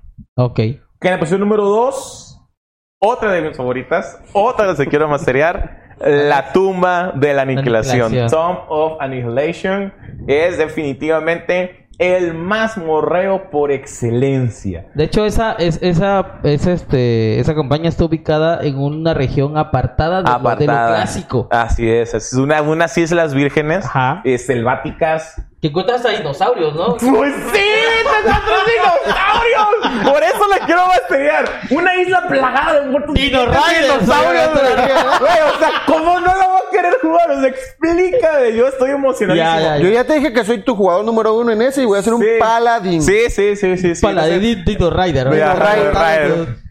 Bueno, pues este, ajá, tiene, tiene combates muy intensos, eh, muy ingeniosos, con tácticas especiales para cada grupo de monstruos. Eh, tiene igual oportunidades para poder interactuar con, con NPCs, para poder gastar tu dinero. Una campaña muy equilibrada, de eso sí, muy, muy desafiante. Lo malo sería que este, el inicio es muy lento. Entonces sí sería labor del Dungeon Master o saltárselo o ir cortando partes para que los jugadores puedan disfrutar un poquito más. Ok. Y ahora sí, señores y señoras, haces los honores de decir la, parte- la, campaña Number Juan. Number one. Eh, ya Sí. todo el mundo sabe cuál es. O sea, Ya, no, ya sabe, ya. No, yo no. ¿No? Es Curse of the Strand. Curse O la maldición de Strand. ¿Qué nos pueden decir de esa campaña? Me gustaría oficial? mucho que cuando pongan esto en la cápsula pongan musiquita de fondo, así musiquita bonita de fondo, porque definitivamente esta campaña es de los módulos mejor hechos por Wizard of the Coast. Es definitivamente una de las campañas, Ravenloft, una de las campañas donde los creadores han derramado su amor por Dungeons and Dragons. Han ellos lo hicieron, lo cocinaron queriendo hacerlo, vaya. Ravenloft, o no, mejor dicho, Barovia, el mundo donde se desarrolla, es un lugar creado, un lugar gótico, oscuro, este, desolado por un De historias de vampiros y Así hombres es, lobo. hombres lobo, ese tipo de monstruos. Este, y realmente yo creo que uno de los grandes desafíos para el Dungeon Master es ser capaz de trasladar a, a la compañía, de trasladar a los jugadores, de poderlos llevar a través de esos bosques oscuros, a través de esos lugares abandonados, destruidos, poder transmitir este, la, la mano fría de la muerte, de, de- la desesperación, poder llevarlos a través de un bosque donde de repente cruje una rama al fondo y no sabes qué está pasando, aúlla un lobo allá en la lejanía. Entonces, esa parte narrativa es el desafío del Dungeon Master. Todo lo demás está bien establecido. Iniciando el juego, eh, hay un evento por ahí que no les podemos explicar, obviamente, que lo que hace es que eh, a- aleatoriza el, el resto de la campaña. Así que es difícil jugar dos veces el mismo El juego. mismo juego. Muy difícil. Eso, eso he leído que, que no, no siempre es lo mismo. O sea, no, no es lo mismo. Aunque Está tú lo masterees cinco o seis veces, eh, va, va- La experiencia va- es distinta. es distinta. Cambian los Ah. lugares donde están los objetos necesarios, cambia la ubicación de Strat, cambia muchísimas cosas. Está interesante. Sí, vamos a comenzar esa campaña como en unas tres semanas, ¿verdad? Aquí este, el, oráculo la va a masterear, acabando eh, las minas de Fandelver. No estaría mal que, que la grabaran. Sí, podríamos grabar algunas partes eh, de Podríamos la poner campaña. como cápsulas acá atrás, ¿no? O algo parecido. Sí, porque queremos, queremos la experiencia. Estaría bien. Entonces tenemos en este momento dos campañas oficiales, que es las minas de Fandelver y el tesoro de Bailarina Dragón. Este, estamos a punto de terminar una para comenzar con otra. Y el Master Taco, el Taco, ya está comprometido para masterear al terminar de Horror of Dragon Queen, comenzar Rise of Tiamat. Sí, pues es lógico, eso es continuo. Sí, claro que sí. Sí, claro. Está bien, está bien, qué bueno. Qué bueno, qué bueno. Pues bueno, hemos concluido las, ya no 10, sino creo que fueron 12. Pero nos faltaron más, ¿eh? Hay Ah, más. Sí, no, no, no. No, no, no. Oye, por Sí. ejemplo, algo que me gustaría que jugar, Teros, después jugáramos. Teros, Ravnica y ¿sabes cuál? Everron. Everron también. Everron. Necesito jugar The Last War por el amor de Cristo. Sí, son un montón de, de campañas. Sí. Eh, eh, bueno, entonces este, ya hablamos sobre los mundos abiertos, personalizados y las campañas oficiales. Ah, sabemos la, diferencia entre mundo abierto, mundo lineal o de, de un mismo camino. One shot es como una, dos, partidas. Una partida corta. El, el, partida el- corta. el one shot nada más se refiere a la duración de, A la, la campaña. duración de la campaña. Puede ser un mundo abierto o puede ser lineal, pero es de Pero es duración. duración. One shot normalmente es una sesión o dos sesión. sesiones, tres máximo. Igual, algo que se nos olvidaba mencionar, otra modalidad de campaña es el survival. Survival. Survival se refiere O supervivencia. Supervivencia se refiere a campañas lineales o como sea, normalmente, normalmente lineales, en las cuales existe muy pocos momentos de descanso. O no, o no hay de plano. O sea, a como tu jugador comienza, es un juego de desgaste, de que baja tu vida, que se, se gastan tus dados de golpe, que te quedas sin, por ejemplo, spell slots o sin pociones, donde se rompen las armas, donde de repente un golpe crítico te puede quitar un brazo, te puede dejar una Y cicatriz. mueren los personajes. Ajá, y los personajes se mueren definitivamente. Y son campañas que normalmente no están diseñadas para ser terminadas, terminar. sino simplemente para poder avanzar lo más que puedas. Sí. Eso sería ya como último que nos faltó mencionar por ahí. Nosotros este hicimos unos survivors de Depredador, ¿te acuerdas? Ah, que éramos Marines y Lalo era el, el- El bueno, como depredador. Master era el depredador, ¿no? Y teníamos que subir al depredador y así. Me gusta. Hay un juego. Hay un juego así, hay un juego de rol así. No me acuerdo cómo se llama. Ay, cabrón, se me olvidó. Unos amigos hace, hace como un año antes de la pandemia, prepandemia, me enseñaron un juego de terror. Donde tú puedes, por ejemplo, es como una película. Y el narrador, el máster, está contando la película y tú eres un personaje de la película. Y tus decisiones van cambiando. Y nos contaron, jugamos una partida, intensa partida, donde éramos la tripulación de una nave espacial donde que se queda varada en el espacio y no sabemos qué está pasando y se escuchan cosas en el casco y, y la energía se va. Mm. Yo era un, un ingeniero mecánico con un brazo robótico, estaba el capitán, estaba la- el médico, bla, bla, bla, y poco a poco nos fuimos muriendo. O sea, un gran juego, no me acuerdo el nombre. Ya les voy a traer Ya el nombre traemos, después. este, y a ver igual no, no, me gustaría este a ver si podemos invitar a otros máster que narran otro tipo de, de nichos, por ejemplo, este la llamada de Chutulu, Ah, sí, la llamada de Cthulhu. Cthulhu, También ándale. está esta de vampiros. vampiros, eh, la mascarada, o sea, eh, para que para que puedan escuchar otros tipos de, de juegos de rol. Sí, otro tipo de juego de rol.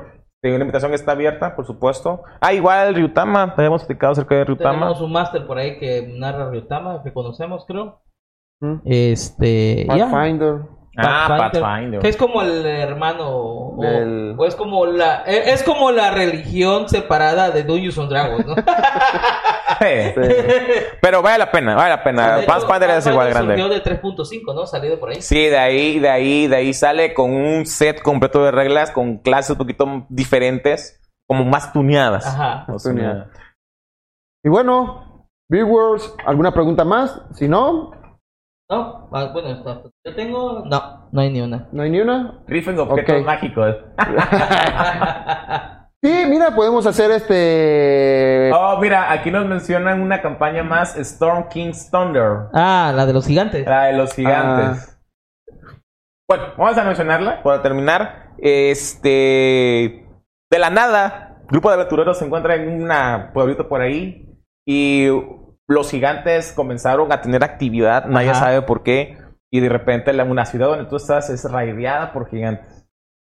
De entrada, hay que decir que es muy difícil pelear contra gigantes. Déjate nada más el, el escarcha que es el más poderoso, ¿no? Para mí, las tormentas. El fue el más tira el poderoso. rayitos. Ajá. Ajá, este es una campaña muy buena, igual está catalogada en una gran posición.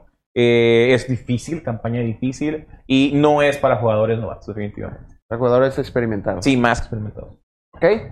Bueno, como estaba mencionado, podemos rifar a veces unas miniaturas o algo que esté dados, viendo de viewer, dados. set de dados, eh, tics para Dungeon Master, tics para jugadores, podemos a, a- todo ese tipo de cosas. Y ya saben, si quiere que Isa venga vestido de princesa, ¿cuántos likes? 200 likes. Es muy 200 poquito, ¿no? likes. Es muy poquito, ¿verdad? no, no, no, no, no, no hay que conformarse con poco, mire. Mil, mil, mil likes. y pum, llega a dos mil. Ni modo, Isa. y bueno, muchísimas gracias por una vez estar con nosotros. Y nos vemos en el próximo capítulo, que sería el 4. Y ahí hablaremos sobre la hoja de personaje ya, ¿no? Sí, Creación otra de vez personaje. regresamos con información para los Eh, Playa. Players, sí, donde vamos a ya hablar específicamente cómo crear un personaje ya detallado. Los pasos, sí, Los así pasos, es. ¿ok? No se lo pierdan, va a estar muy entretenido y nos vemos en la próxima. Muchas Hasta luego, gracias. aventureros. Hasta luego. Que descansen, aventureros. Pifias para todos. Fiesta para todos.